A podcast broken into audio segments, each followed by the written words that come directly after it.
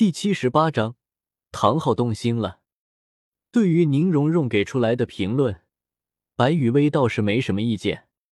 首先，以宁荣荣现在的实力，一旦变身龙血武姬形态之后，别说唐三这些和宁荣荣相差不了几岁的史莱克七怪成员了，就是再加上弗兰德、赵无极和李玉松等人，也不够宁荣荣一个人打的。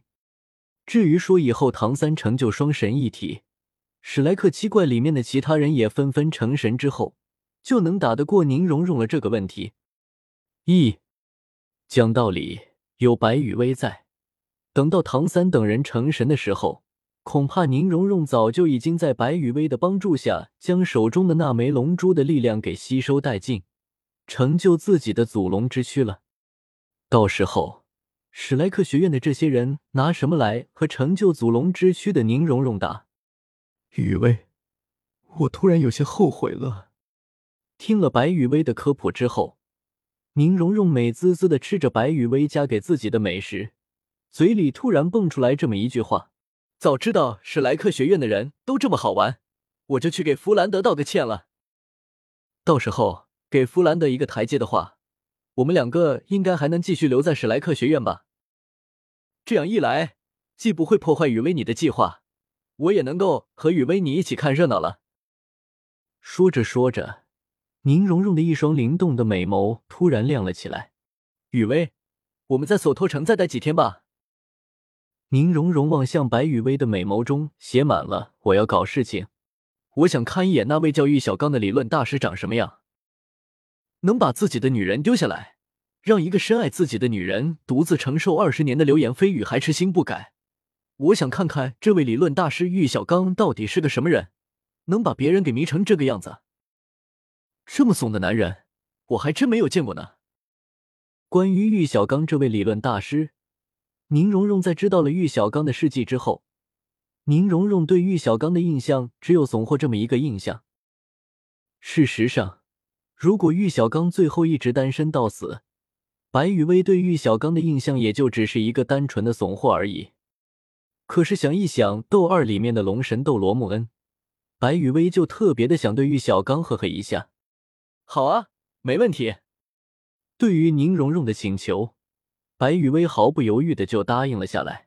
正好一时半会的，我也不打算返回天斗城，所以我们就一起去见识一下这位理论大师玉小刚。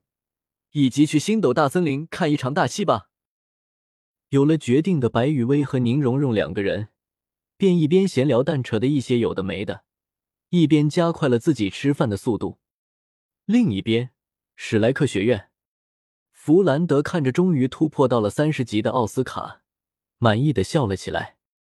只有这种听话的小怪物，培养起来才不会让人糟心吗？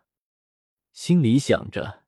弗兰德对眼前的奥斯卡怎么看怎么感觉满意，毕竟像是奥斯卡这种先天满魂力的食物系魂师，在斗罗大陆上可是绝无仅有的。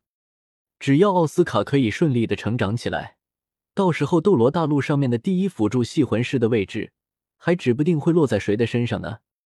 最终，心情变得愉悦了起来的弗兰德，让赵无极带着唐三等小怪物们一起出发。前往星斗大森林帮助奥斯卡猎取魂环的时候，顺便磨练一下唐三等人之间的团队合作。就在赵无极带着唐三等人出发前往星斗大森林的时候，另外的一行七人也跟在了赵无极等人的身后。这一行七个人正是熊出没、叶灵君、叶灵公、龙无悔、伊利斯、安息和唐昊七个人。用熊出没的话来说，就是。反正也要给唐昊再配备两块魂骨，那就直接去把星斗大森林里面的那两只十万年魂兽宰了就好了。到时候，唐昊不但可以多出来两块十万年的魂骨，还能一路上在暗中保护好唐三。熊出没的话，让唐昊动心了。唐昊之所以会动心，倒不是因为那两块十万年的魂骨，而是因为自己可以继续在暗中保护唐三。不过，智商还算在线的唐昊，还是认真的询问了一下熊出没，自己这么做会不会影响到组织的计划什么的。而熊出没给出的答案，则是告诉唐昊放心，因为组织的目的是致力于斗罗大陆的和平，让斗罗大陆保持天斗帝国、星罗帝国和武魂殿三足鼎立的态势。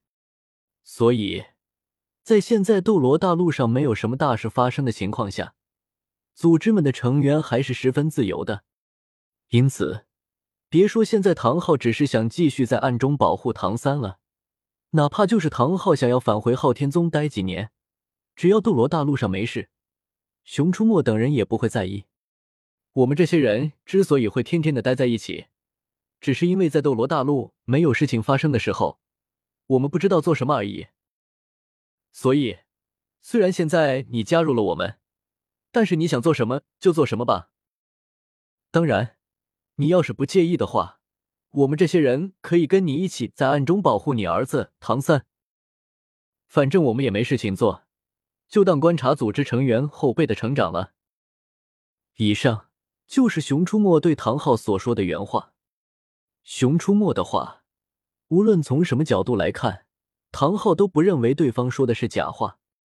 不管怎么说，唐昊这位已经恢复了巅峰状态的昊天斗罗，对别人说的话是真是假？还是有着基础判断力的。事实上，熊出没说的还真就是发自内心的真话。因为只有斗罗大陆上面保持着天斗帝国、星罗帝国和武魂殿三足鼎立的姿态，等到日月大陆打过来的时候，才能轻松愉快的一波流平推了斗罗大陆。虽然在熊出没看来，即便斗罗大陆统一了，也打不过日月大陆那边。